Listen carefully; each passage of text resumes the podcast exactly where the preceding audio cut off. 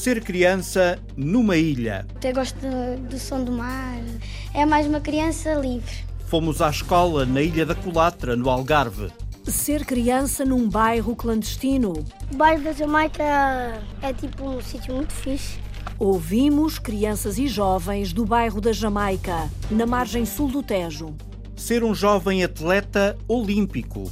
Os atletas não são só atletas físicos, nós atletas mentais também temos que estar em forma, também necessitamos dos mesmos requisitos que os outros. Conhecemos um craque da matemática, física, química e biologia.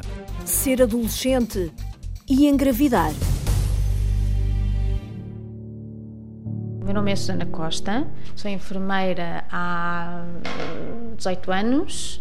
A enfermeira é o primeiro rosto que elas veem. Quando aqui chegam. Sim, sim, Como é que as sente? Bem, em pânico, não é? Porque aconteceu uma situação não planeada.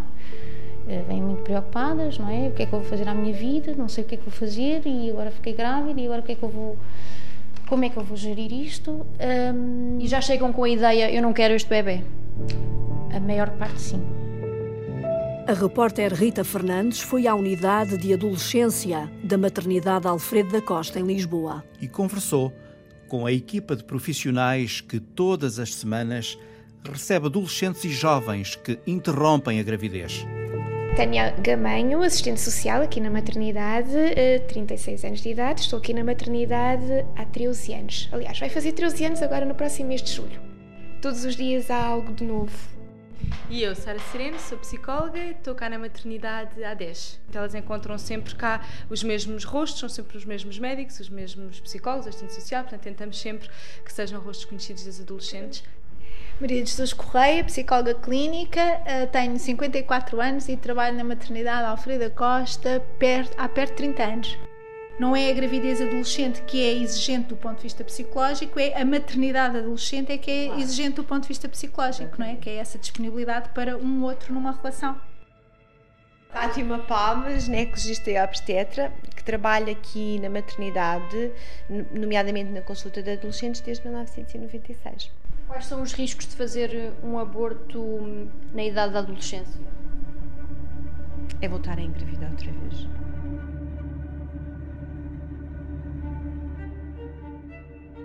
Uma enfermeira, uma assistente social, duas psicólogas e uma médica ginecologista e obstetra. São estes os ramos da árvore que compõem a unidade de adolescência da maternidade Alfredo da Costa, em Lisboa.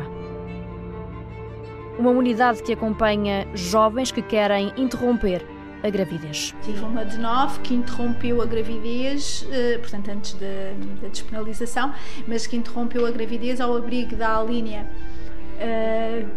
de risco para a saúde psíquica. Portanto, interrompeu a linha B, pela linha B que tinha 9 anos. Eu lembro-me que na primeira consulta que tive com ela uh, fiz desenhos.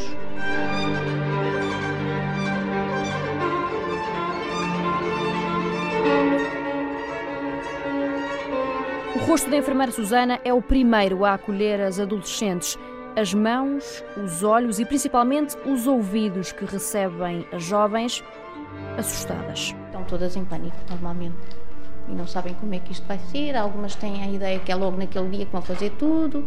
Depois eu explico que não é, como é que vai ser, explico os métodos, eh, explico todos os passos que vão passar e falo sempre, logo na primeira consulta, aproveitar que elas estão com medo, no fundo, para falar logo do futuro planeamento familiar, logo, logo, logo, logo.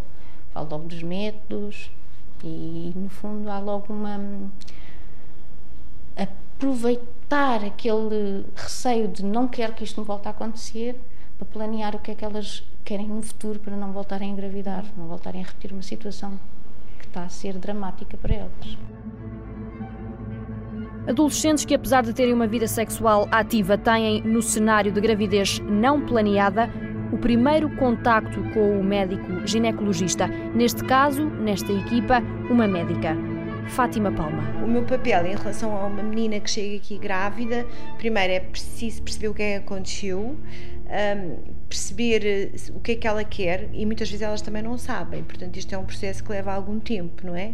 É ajudá-las a perceber as perspectivas que têm do que é que pode acontecer Pronto, e, e, claro que há sempre a parte médica de nós percebemos se existem algumas contraindicações ou alguma coisa que se tenha que ter em atenção e levá-las a elas tomarem a decisão junto com a sua família que seja o que elas pretendem para elas e isso é muito difícil. A partir do momento em que elas eh, vêm aqui, primeiro contacto, estou grávida, quero interromper esta gravidez, não quero este bebê, até à interrupção, quanto tempo demora? Também tem a ver com o tempo de gestação com que ela está, mas isto é coisa para durar quanto tempo? Existem alguns tempos legais, não é? Que nós temos que cumprir. Portanto, existe a primeira consulta, três dias existe um período de reflexão. Um, no final desses três dias, já mais ou menos a mulher decidiu, com, quando veio à consulta, qual seria o tipo de interrupção que se adequaria a ela, ou seja, escolhe o método cirúrgico ou a fazer a parte medicamentosa. Um, alguns hospitais têm alguma dificuldade em fazer mais o método cirúrgico porque isso necessita uma equipa de anestesia, portanto que não seja objetor de consciência, uma equipa no bloco operatório. Portanto, a maior parte dos sítios em Portugal fazem um aborto medicamentoso que consiste na toma de dois medicamentos, um digamos assim, que vai neutralizar as hormonas da gravidez e cuja toma é presencial no hospital, e depois as, as, as mulheres levam uma medicação para fazerem em casa, que irá então provocar as contrações uterinas que vão então provocar a expulsão dos produtos da gravidez. E isso é feito em casa e habitualmente também levam uma medicação para a dor, se necessitarem. E portanto, como vê, é um processo que, desde que estejam acompanhadas, não é, não é muito doloroso e elas têm medicação para a dor. Quais são os motivos mais apresentados pelas jovens que vêm aqui e já vêm com a ideia de que querem interromper a gravidez, não querem aquele bebê? Elas não têm assim um motivo definido. Pronto, aconteceu. A gravidez aconteceu. De uma maneira geral, não estão a utilizar métodos contraceptivos eficazes.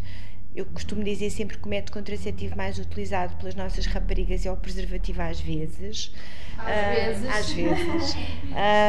e depois, quando a gente questiona, às vezes não é mesmo às vezes, é nunca. E outras vezes, e habitualmente são aquelas miúdas que têm alguns projetos a nível escolar um bocadinho mais um, assertivos que resolvem que, pronto, a gravidez, não, elas não pensaram sobre isso, mas não é uma coisa que elas queiram e, portanto, resolvem que querem fazer uma interrupção.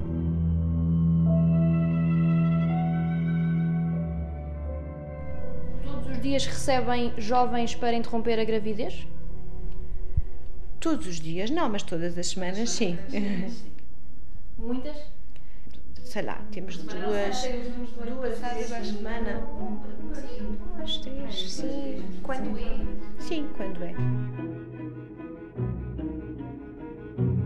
Chegam todas as semanas, na maior parte das vezes por iniciativa própria. Algumas trazem as amigas, eh, principalmente aquelas mais acima dos com 16 e mais, que não precisam da autorização. Também há muitas com menos 16 que vêm inicialmente com o namorado ou com uma amiga, ou até já nos têm vindo com professoras, mas que pronto, como, como há necessidade da autorização de um responsável, esse é outro dos trabalhos que nós temos, principalmente. A Maria de Jesus, a Sara e a Tânia, porque muitas vezes temos que criar as condições para contar ao responsável, não é? Que é outra situação de stress porque muitas vezes elas têm medo da reação e, e, e nós ajudamos e muitas vezes oferecemos e voluntariamos-nos para elas trazerem cá então o responsável e muitas vezes até temos que ser nós que damos a notícia aos pais, não é? Um, esse é outro dos trabalhos que nós temos que desenvolver. Namorados normalmente mais velhos? Namorados são, de uma forma geral, mais, mais velhos. Olha, aconteceu-me pela primeira vez ontem que tive uma menina grávida, adolescente, que eu no início até pensei que não fazia sentido estar aqui na consulta, porque tem 18 anos, mas que tem um namorado com 15. E portanto eu achei depois de conversar com ela que ela ia fazer todo o sentido ficar aqui.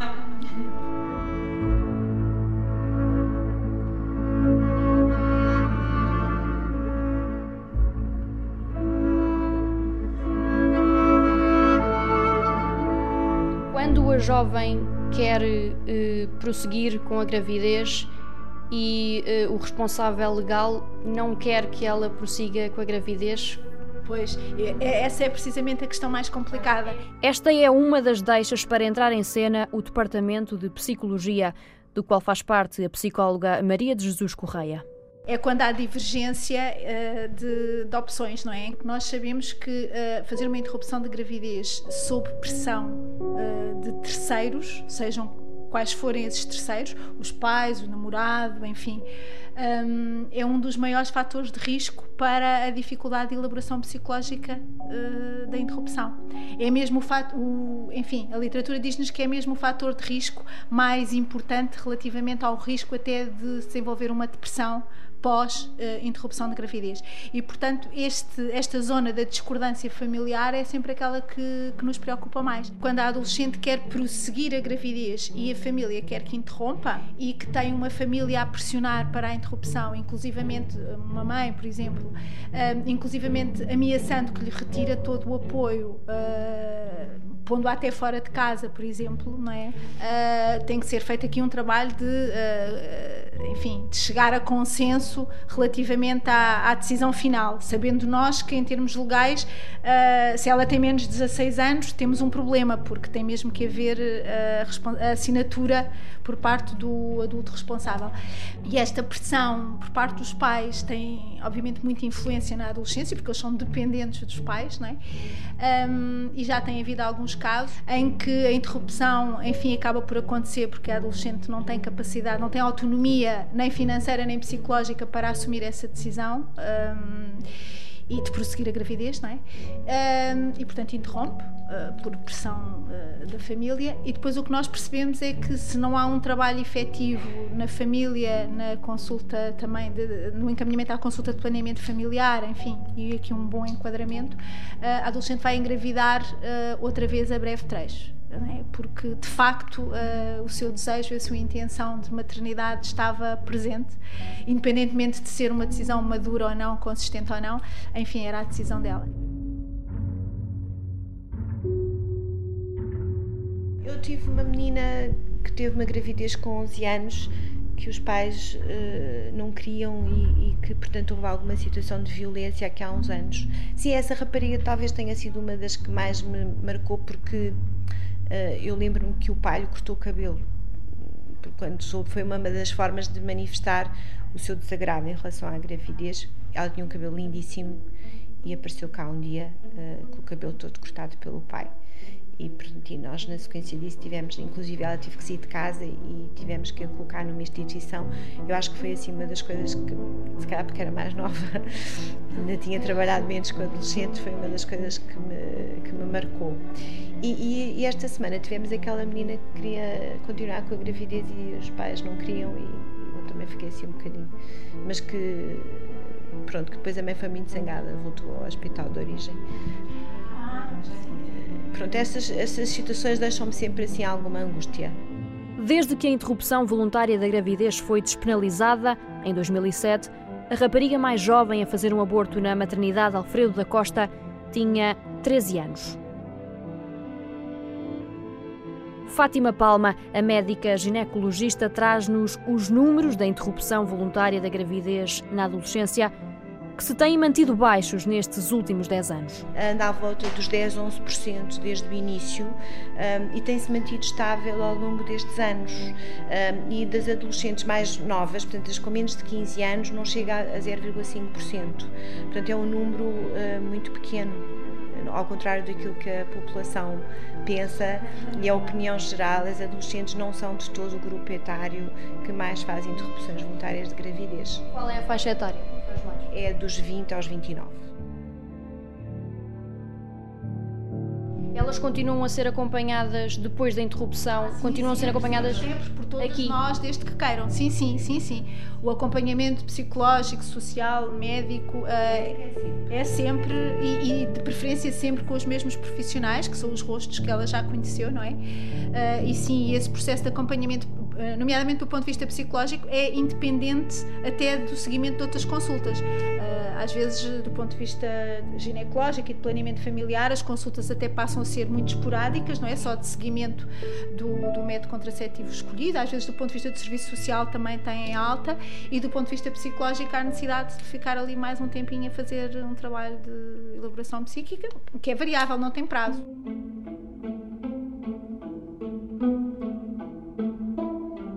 uma, assim, uma história que me marcou mais foi isso. Foi uma mãe que, mesmo perante já a resolução do problema, portanto a miúda já tinha interrompido a gravidez e a mãe continuava a insistir, mas porquê é que ela precisa de um, de um implante se ela não vai ter relações sexuais? Ela não vai ter. Ela não vai ter porque eu não vou deixar. Portanto, é, é a pessoa eh, não querer ver aquilo que está à frente dos olhos é um bocadinho complicado para nós, como enfermeiros, não é? Mas temos que ajudar a gerir eh, isto tudo. Mas, de facto, o que eu senti ali foi a mãe teve noção que a filha teve relações sexuais, teve noção que não usou contracepção como deve de ser e engravidou, resolveu o problema. E depois, mesmo assim, perante uma situação de querermos planear para não voltar a acontecer pelo menos este problema no futuro, continua a ter uma postura de fechada, não é? Não, não permite que ela faça nada. Ela vai guardar a filha numa redoma e a miúda não vai viver. E soube mais alguma coisa dessa rapariga, dessa história que a marcou? Soube, uh, soube se ela. Se ela voltou, eu acho que ela não voltou e não colocou aquilo que devia ter colocado. Uh, isso é o que me custa mais. Uh, é saber que. Hum, acabou por fazer contracepção, mas não aquela que nós achávamos que se calhar seria melhor e ela própria achava. A interrupção voluntária da gravidez foi legalizada há 10 anos depois do referendo. Desde aí, os números da Direção-Geral de Saúde indicam que o número de interrupções entre adolescentes e jovens tem vindo a diminuir ligeiramente, com variações em alguns anos. Em 2010, há sete anos, 102 adolescentes com menos de 15 anos recorreram à interrupção voluntária da gravidez. Em 2015, últimos números disponíveis foram 63.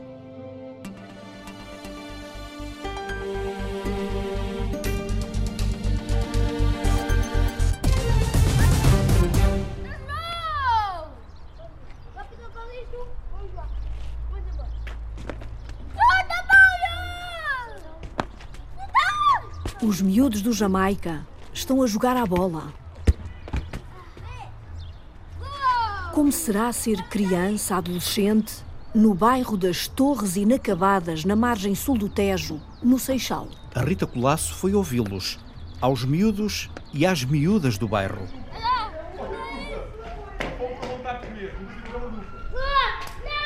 De olhos fechados, não há ruas esburacadas, nem parque infantil a pedir reforma nem prédios com escadas às escuras, nem prédios por fora inacabados e ervas e umidade a escorrer dos tijolos, das paredes mal construídas, pelas mãos de quem esperou construir em Portugal um sonho. De olhos abertos, as crianças continuam a sonhar por entre uma paisagem de casas clandestinas, as casas para onde todos olham sem querer ver. Paulo tem os olhos nos pés, na bola cor de laranja e gasta que dança ao toque das chuteiras vermelhas. Pá, é, cada um. É assim, eu vivo aqui, já estou aqui há muito tempo. Quase desde que nasceu há 16 anos no Porto e veio com a família de etnia cigana para o bairro da Jamaica, ou o bairro do Val de Xíxaros, no Conselho de Seixal. Agora Paulo vai ligar a pequena coluna portátil de som que tem ao colo. DJ hit me with that shit. Don't music. Porra. Meu puto, para até São Paulo. Agarre Paulo mora num dos nove blocos de uma obra que parou há mais de 30 anos, depois do empreiteiro abrir falência.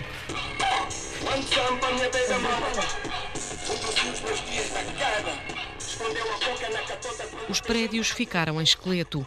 Anos depois, por volta da década de 1990, as edificações foram ocupadas e concluídas por várias famílias de imigrantes, grande parte africanos das ex-colónias.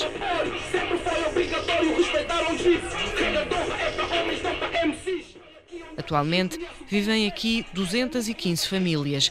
Vivem com rede de esgotos improvisada, mangueiras e canos que puxam a água de um chafariz ali perto.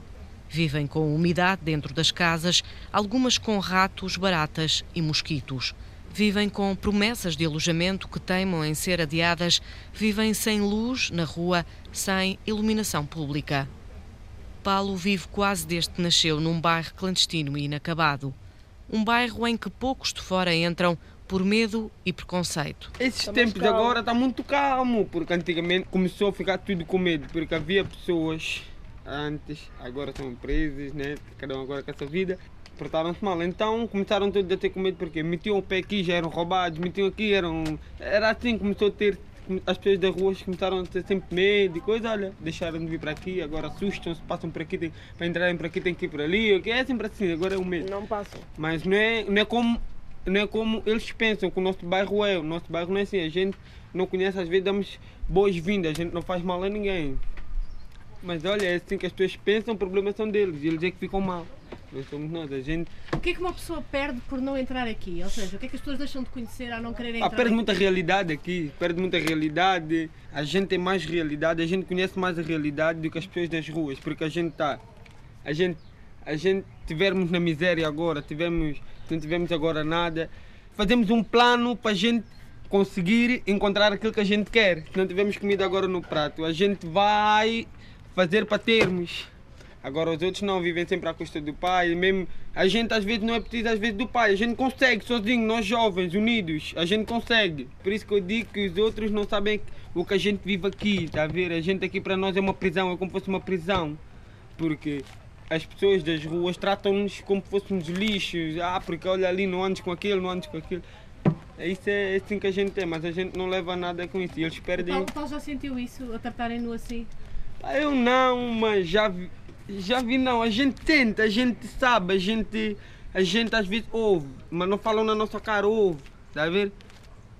O pai morreu quando Paulo era muito pequeno. Hoje vive com a mãe e o padrasto que adora. Mas uma ida ao Porto, à casa da família do pai biológico, no último verão, fê-lo perder a vaga na escola no ano de escolaridade, que prefere esconder, por vergonha. Como eu não conhecia a minha família durante 15 anos, então fui lá e quando eles. Pá, a raça cigana, quando agarra o sobrinho ou o filho, que já não larga mais. Então daí já não, já não me quiseram largar e coisa. Olha, queriam-me fazer já a escola lá, isto aqui. Então, mas fui para Via Longa. Então a gente lá no, em Via Longa, eles já me quiseram meter numa escola, porque vês, ficas aqui na escola, nessa escola a gente trata ti, que, que. Então a minha mãe também quer me tirar daqui, porque as escolas aqui também não são boas, está a ver? Para conhecer pessoas novas E o também. Paulo gostava de sair daqui? Gostava, mas mesmo se eu saísse eu voltava outra vez. Porquê? Não dá, né? praticamente cresci aqui, tenho amigos aqui. É aqui que eu estou a começar a sofrer, ou seja, estou a sofri. Ah, é aqui, é aqui que eu cresci, é aqui que eu, que eu aprendi as coisas. Não dá, não dá para sair daqui, não dá. Quantas pessoas vivem na sua casa? Ah, uma nasceu agora uma, uma agora. Um, dois, três, quatro, comigo cinco. Temos uma casa grande, bom espaço, ah, mas só com um quarto. A gente consegue se orientar, é como eu digo, tá a ver? É como eu digo, a gente aqui no bairro, a gente orienta, tá a ver? A gente orienta se a gente já está habituado, não levamos a mal a isso, tá a ver? A gente não liga o que os outros dizem, ah, porque não, olha as condições, eh, não sabem o que está aqui dentro, podem, podem ver por fora, mas não sabem o que está aqui dentro. Há pessoas que vêm porque está ali fora, que aqui, mas não sabem o que é que está ali dentro, há luxo ou lixo, não sabem. À volta de um dos muitos cafés do bairro, negócios informais, um grupo de jovens discute os recentes gastos da cantora Madonna em Portugal. 15 mil euros. Que?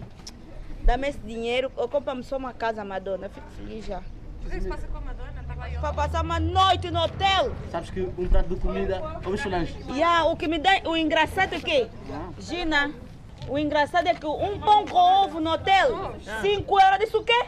Quanto mais a estrela, Um pão com ovo, 5 euros. Deve ser conversa. Você compra pão aqui 10 cêntimos, ovo 1 euro, você vai pagar lá no hotel 5 euros, 7 euros e meio. Deve ser conversa. É muito caro, já. é maior, é melhor. Eu vi aqui, já. Cheio! Deixa-me fazer uma reportagem. Olha, esta miúda aqui, sem paradeiro.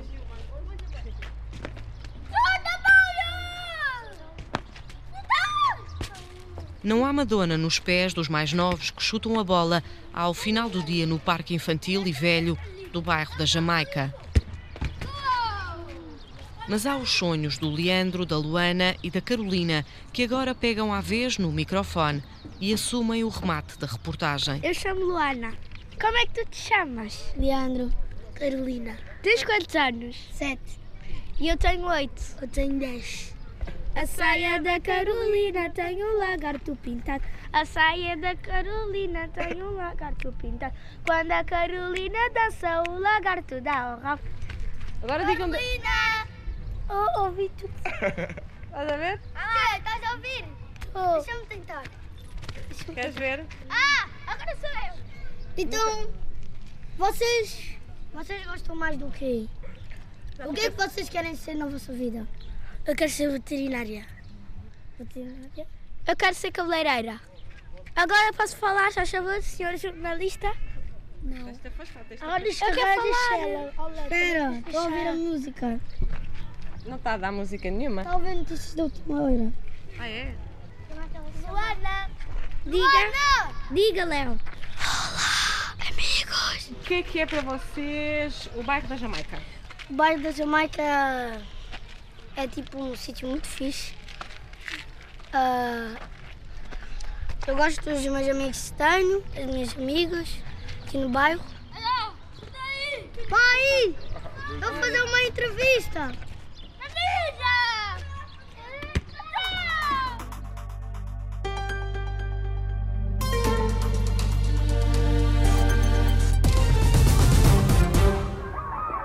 Uma escola rodeada de mar por todos os lados. Olha o sol que vai nascendo, anda a ver o mar. Os meninos vão correr, ver o sol chegar. O Mário Antunes está a espreitar uma aula na Ilha da Colatra, no Algarve. Sobe dois. O argiloso deixou passar pouca água. Pouca água. Então como é que se chama? Vejam lá no vosso quadro. É um solo. O sol já vai alto e os meninos hoje, como todos os dias, já viram o mar. Agora os olhos pousam no caderno e seguem a lição do dia. Esta é a escola básica da Ilha da Colatra. E estas são algumas das quase 40 crianças que não precisam de sair da ilha para irem à escola, frequentando do primeiro ao sexto ano. Eu sou Lívia, os meus, pais, os meus pais trabalham no café, o meu avô tem um barco. Às vezes a gente vai no barco para Olhão com, com ele, pronto. Às vezes vou à mesma com ele, lá na Ilha Deserta. Também temos alguns. ah, ele tem um ou dois viveiros, já não sei. Às vezes vou com a minha mãe, ali à maré. Enquanto ela está no. a apanhar mesmo, às vezes eu apanho camarões. Explica lá o que é ir à maré, porque os meninos, há muitos meninos, a maioria dos meninos em Portugal não sabe o que é ir à maré. E à maré é apanhar mesmo com uma faca, só raspar. Que é que gostas mais nesta escola? O que gosto mais é dos amigos, claro que a gente vá, por exemplo, há pessoas que não se estão com as continas e a gente aqui gosta muito das continas. Agora é só uma, antes era duas. Toda a gente se conhece aqui na Colatra. Sim, há pessoas que os estrangeiros às vezes vêm e não conhecemos, né? mas é só nos fins de semana praticamente. Como é que é o teu dia? Explica-me lá como é que é o teu dia aqui na Colatra. O meu dia eu venho para a escola de manhã, depois vou almoçar, venho outra vez para a escola às vezes, depois deixo a mochila em casa, se tiver bom tempo vou à praia, se não tiver fico em casa. E não te incomoda estar sempre a ver água por todos os lados? Não, eu até gosto do, do som do mar, de ouvir o som das ondas. Sente-se que és uma criança privilegiada. É mais uma criança livre.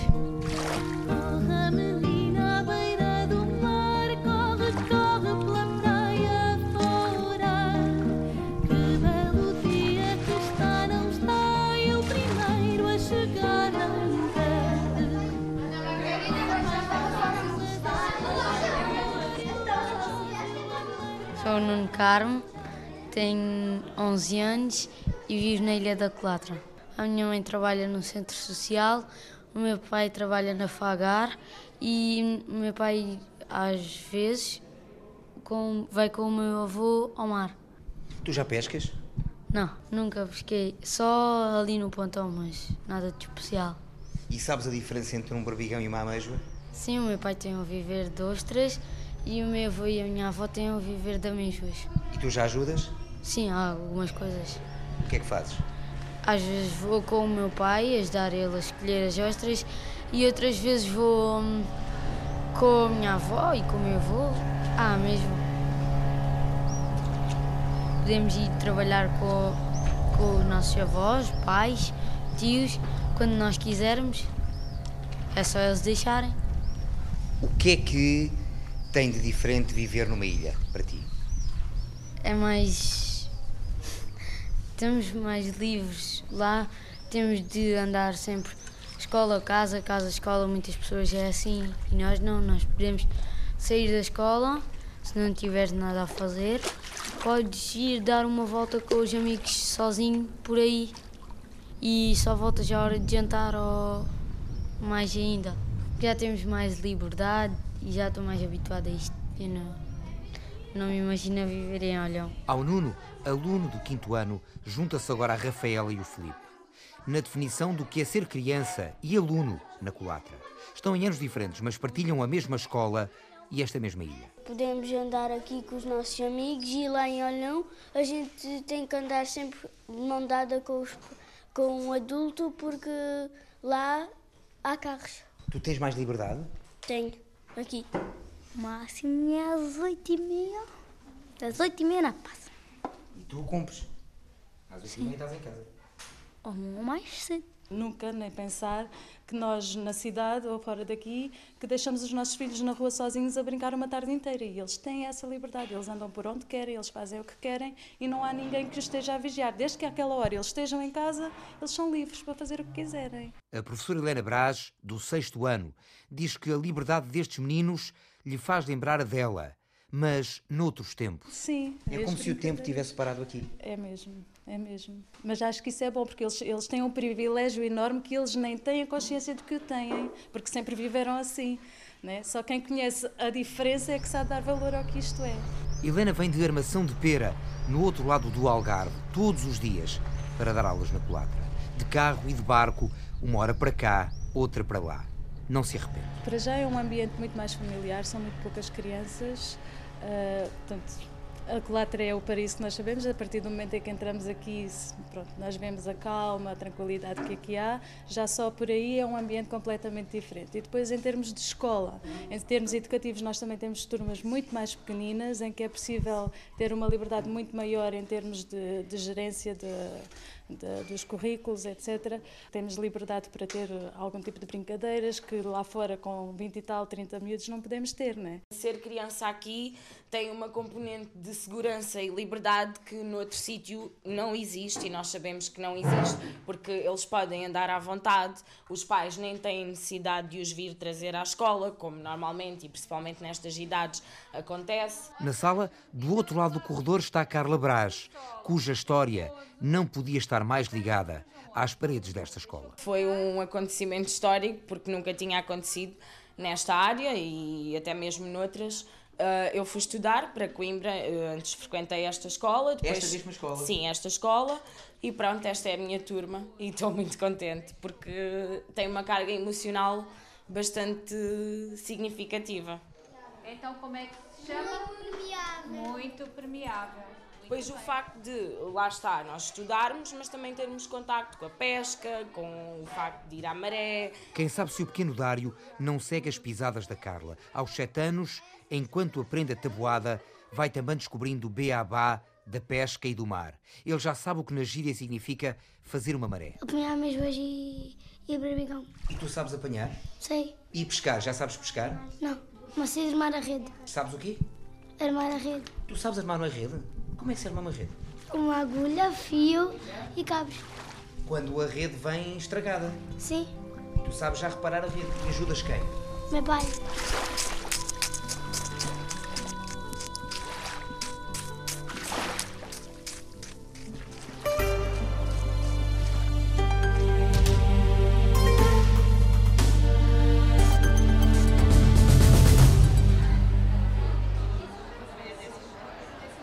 Sou se calhar demasiadamente ambicioso, demasiadamente curioso, eh, eh, procuro extrapolar no fundo todos os pormenores de todas as áreas e que isto nem sempre é comum. E esta, no fundo, quase a obsessão, digamos, pelo estudo não é comum a todas as pessoas. Este jovem atleta está a preparar-se para o próximo desafio olímpico. Alexandra Madeira está na escola do premiado Marco António.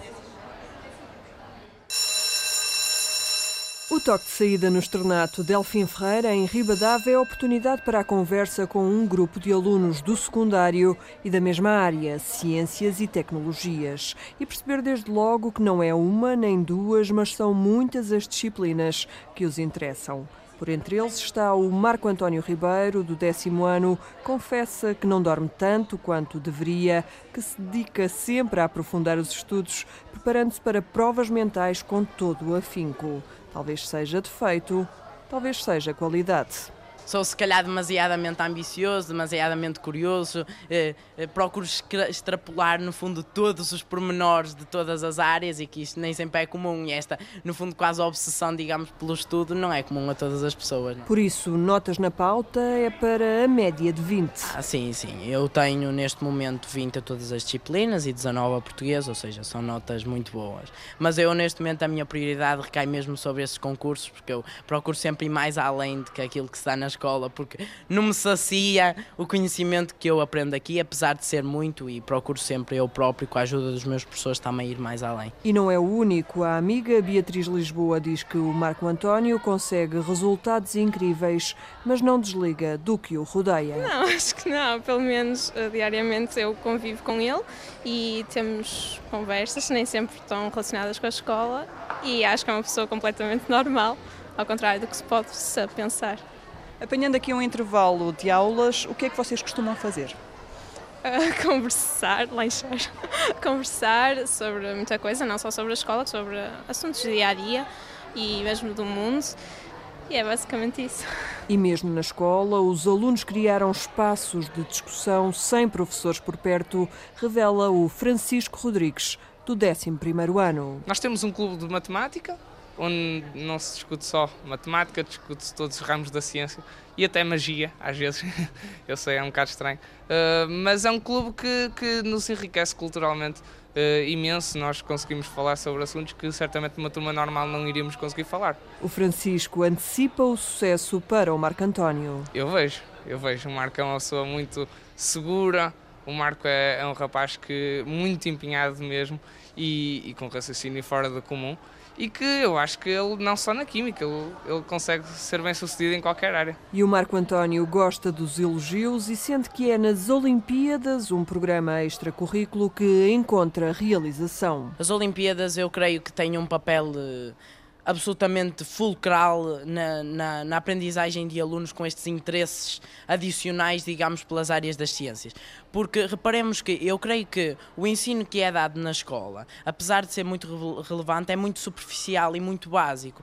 E as pessoas que queiram efetivamente ir mais além com o espírito competitivo que está inerente à ciência, sentem a necessidade, no fundo, e encontram nas Olimpíadas esta, este ser e esta resposta para os interesses deles. Ou seja, as Olimpíadas são efetivamente locais onde podemos pôr à prova aquilo que nós sabemos. Isso é efetivamente muito gratificante. E já tem muitas Olimpíadas nas costas. No próximo fim de semana vai ser a final nacional de Física. Em Copenhaga, na Dinamarca, ajudou a conquistar a medalha de prata nas Olimpíadas de Ciência da União Europeia.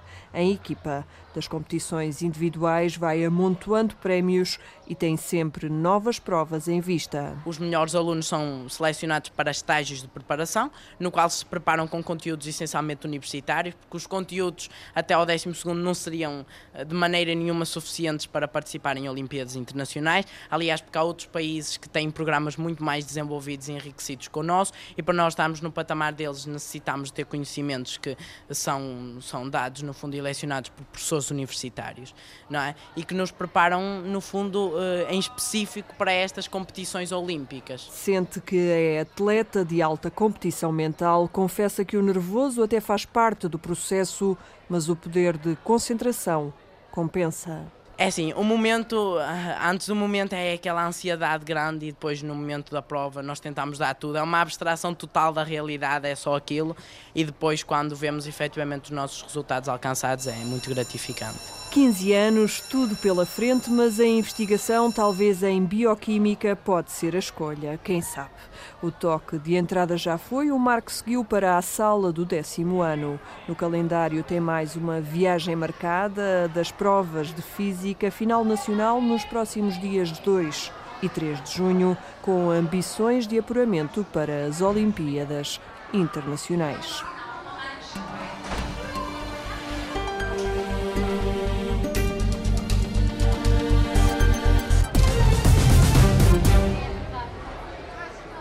Falta pouco. Na próxima sexta-feira, 2 de junho, as escolas solidárias Fundação EDP vão saber quem ganha. Na verdade, vencem todas neste Campeonato da Solidariedade. A repórter Sandra Henriques mostra-nos um dos projetos. À hora de almoço, é sempre assim aqui na cantina da escola, os salesianos do Estoril. Então, em primeiro lugar, quero a, só sopa SR, só sopa. A professora Ângela Lemos e as alunas separam caixas de comida com iniciais escritas na tampa, destinadas a famílias que precisam de apoio alimentar. SR? SR. Isto é uma sopa Isto é uma sopa. É queijo? Uma, duas e, olha, hoje até vai a mais. Então, assinalo que vai uma sopa a mais, melhor para a família. E sopa TT. Deixámo-las a trabalhar e ouvimos agora a diretora pedagógica dos Salesianos do Estoril, Paula Cristina Batista.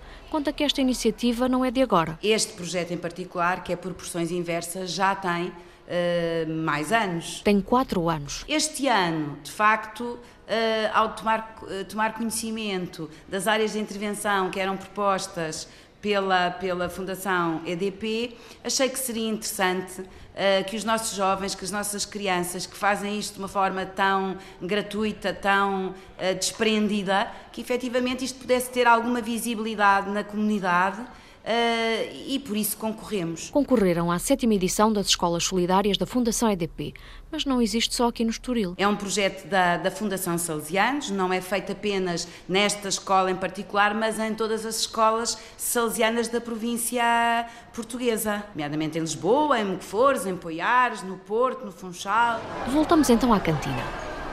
Na parede há um papel com a escala mensal dos alunos, do 5 ao 12 ano, envolvidos no projeto.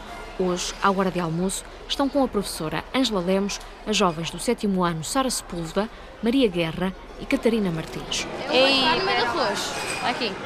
É preciso outra caixa, é preciso outra caixa. Não, põe aqui, põe aqui. Não, não, não, não, não, não. Põe ali, vai a carne. Pronto, tira aí, tira isso. Ok. E assim já temos. São quatro de arroz, quatro de carne e duas de legumes, será? Com a orientação da professora, as adolescentes vão arrumando dentro de cestos de plástico a comida que já vem da cozinha embalada em caixas. Hoje há canja, frango estufado, arroz branco e rúcula. Explica lá, Maria. Maria, de- vai-me dizendo. Quantas são de arroz? Duas. Duas. De carne? Duas. Legumes? Uma. Uma. E outra caixa e família JC. As iniciais das famílias escritas nas tampas das caixas de plástico servem para manter o anonimato de quem precisa de ajuda alimentar. Todas as nossas famílias têm menores a cargo e moram na zona de Bicesse e de Manique. Esta voz é de Ana Maggioli, educadora social do Serviço Solidariedade Salesiana. Ela é que conhece as famílias que pedem ajuda diretamente, através da Junta ou então através da Câmara Municipal de Cascais. O que aqui acontece é que após o voluntariado, eh, as refeições vão parar a casa das pessoas e quem as leva é o motorista. Ou seja, aqui os nossos alunos ajudam na tarefa do motorista, quando ele chega já tem tudo organizado para entregar. Atualmente são apoiadas 14 famílias. Então, desde setembro a abril, distribuímos 4.701 refeições. As nossas refeições são completas: pão, sopa, fruta e conduto. Entre os alunos dos Salesianos do Estoril, este é um projeto muito popular. Há 60 jovens envolvidos nesta iniciativa de voluntariado. como Catarina, de 12 anos, que é encorajada pela família a participar. Eles apoiam-me porque também eu não faço só voluntariado aqui, eu também vou ao banco alimentar, também faço outras coisas fora da escola, por isso eu já estou habituada e eles já sabem que eu faço isto e apoiam-me. Ao lado, Maria, de 13 anos, conta que este já é o terceiro ano em que participa, o que a família vê com bons olhos. Apoia-me porque eu sou a única da família que consigo ter disponibilidade para fazer isso. E eu gosto de fazer isto e mesmo que eu tenha atividades às vezes a esta hora do almoço, como hoje tinha, eu não me importo faltar só para vir fazer. E que atividade é que era? Era voleibol. Sara, de 13 anos, só começou este ano, mas quer continuar. Eu acho que é muito importante nós pensarmos também nas outras pessoas, porque se nós nos sentimos tão bem ao ter o que nós temos, porque é que os outros não são de sentir? É como diz a diretora pedagógica Paula Cristina Batista, é importante educar os alunos para as competências sociais e valores, daí o nome do projeto Proporções Inversas. A proporcionalidade é, no fundo, aquilo que temos ser proporcional ao que somos, que é muito mais importante ser do que ter. Portanto, jogamos aqui com a palavra, não é proporção inversa, mas é por porções inversas. Ou seja, o que nós damos é apenas são apenas pequeninas porções, não é? Mas que farão toda a diferença e que são inversas exatamente porque uh, nós não estamos fechados em nós. É nesse exercício de ir ao encontro dos outros que a professora Ângela Lemos e as alunas terminam a tarefa de hoje. Duas de arroz e uma de. E já está, muito obrigado. Podem ir almoçar. Obrigada. Adeus.